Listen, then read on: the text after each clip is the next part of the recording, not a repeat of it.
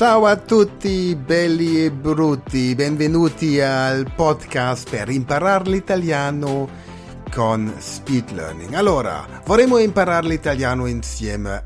Cominciamo. Hallo und herzlich willkommen zu einer weiteren Folge dieser wunderbaren Podcast-Reihe zum Lernen der italienischen Sprache.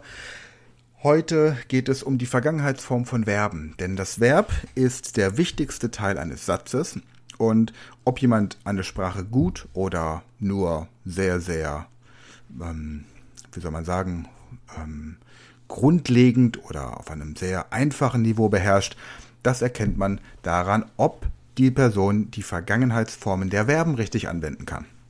Ihr kennt diese Formulierungen von Leuten, die Deutsch lernen, die zum Beispiel sagen, letzte Woche ich fahren zu meiner Arbeit. Und damit ihr nicht so auf Italienisch klingt, heute diese Übung. Du wirst zuerst einen Satz in der Gegenwartsform hören und sollst ihn in die Vergangenheitsform umwandeln.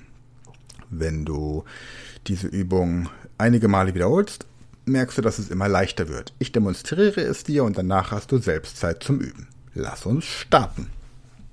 Ciao, sei pronto per il prossimo esercizio? Sono pronto, prontissimo. Questo è bello. Oggi ci eserciteremo con il passato dei verbi. Aha. Il verbo è la parte più importante di una frase e se riesci a usare i verbi correttamente, hai imparato la lingua. È vero. Ti darò una frase al presente e il tuo compito è di scriverla al passato. Vi darò anche la risposta corretta dopo ogni frase.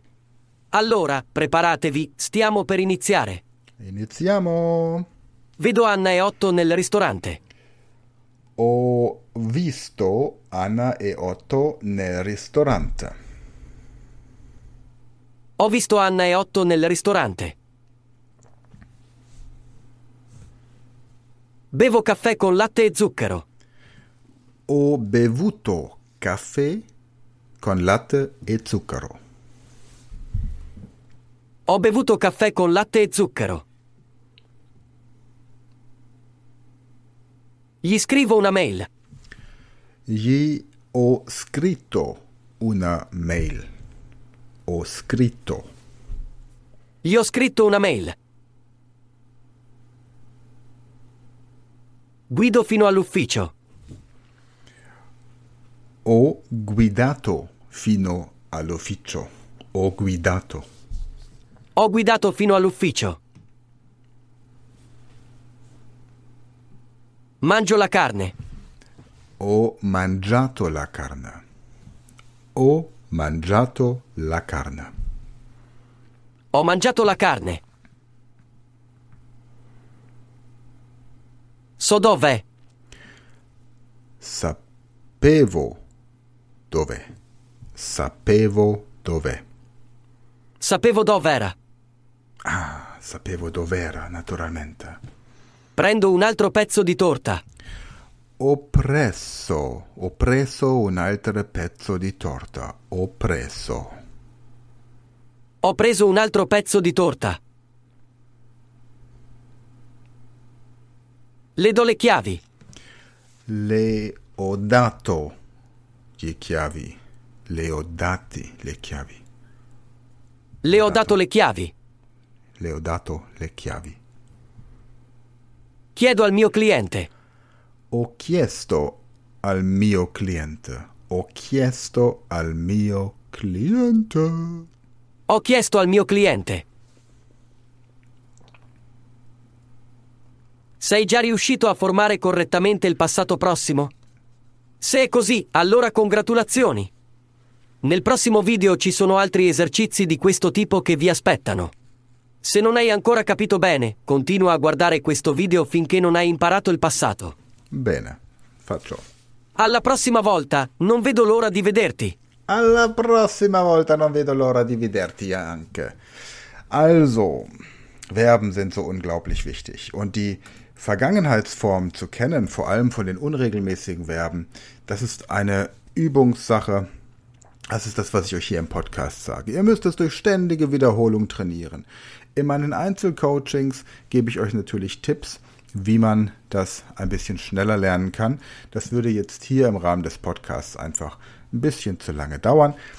Deswegen Wiederhole einfach diesen Podcast, höre ihn immer wieder an und zwar in folgenden Zeitabständen. Nachdem du diese Übung jetzt gleich noch einmal durchgeführt hast, mach eine Pause von 20 Minuten. Höre ihn dann noch einmal an.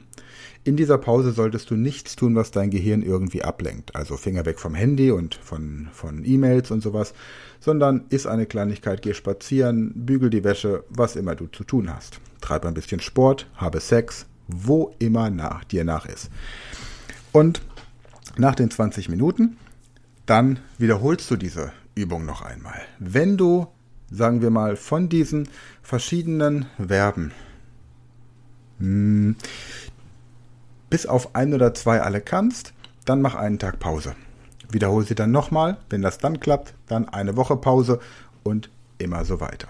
Wiederhole auch gerne andere Podcast-Folgen, um einfach das Wissen lebendig zu halten. Und in der nächsten Woche werden wir weitere Verben mit der Vergangenheitsform kennenlernen. Doch jetzt ist erstmal deine Zeit. Gleich bin ich ruhig, praktiziere das Ganze und wenn du dann Italienisch noch schneller auf Vordermann bringen möchtest, findest du in der Podcast-Beschreibung den Link zu unserem Online-Power-Kurs oder auch den Link um dich direkt bei mir zu melden, wenn du persönlich von mir gecoacht werden möchtest, vielleicht an drei Tagen oder zehn Tagen in Deutschland oder in Italien. Und darüber hinaus findest du auch den Link zur Speed Learning School, wo du für 15 Euro im Monat Abonnent werden kannst. Wenn du den Powerkurs bestellst, dann hast du sowieso einen Monat kostenlosen Zugang zur Speed Learning School und wenn du ein Coaching bei mir machst, bekommst du ein Jahr Zugang zur Speed Learning School. Von daher ist das dann alles immer inklusive. Doch jetzt geht es um dich. Weiter, hier kommt die Übung. Ich werde mich an dieser Stelle verabschieden. Wir hören uns nächste Woche, wie gesagt, mit weiteren Verben. Und ansonsten weißt du, wo du mich findest. Viel Spaß jetzt beim Trainieren der Verben und der Vergangenheitsform. Ciao, sei pronto per il prossimo esercizio? Questo è bello. Oggi ci eserciteremo con il passato dei verbi. Il verbo è la parte più importante di una frase e se riesci a usare i verbi correttamente, hai imparato la lingua. Ti darò una frase al presente e il tuo compito è di scriverla al passato. Vi darò anche la risposta corretta dopo ogni frase. Allora, preparatevi, stiamo per iniziare. Vedo Anna e Otto nel ristorante.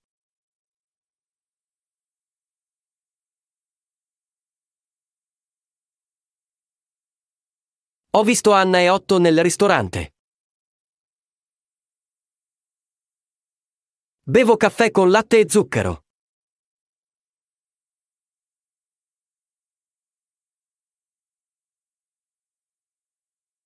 Ho bevuto caffè con latte e zucchero.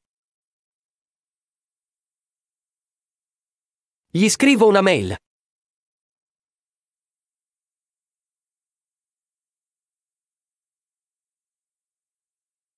Gli ho scritto una mail. Guido fino all'ufficio.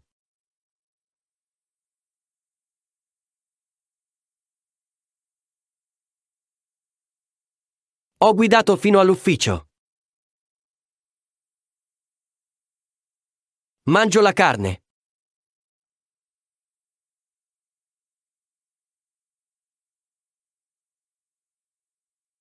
Ho mangiato la carne. So dov'è.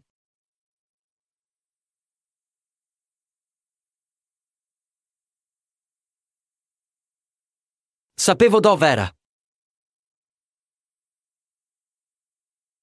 Prendo un altro pezzo di torta.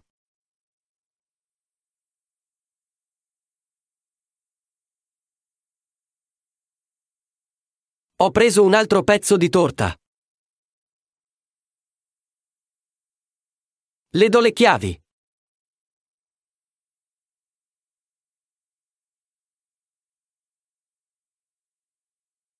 Le ho dato le chiavi. Chiedo al mio cliente.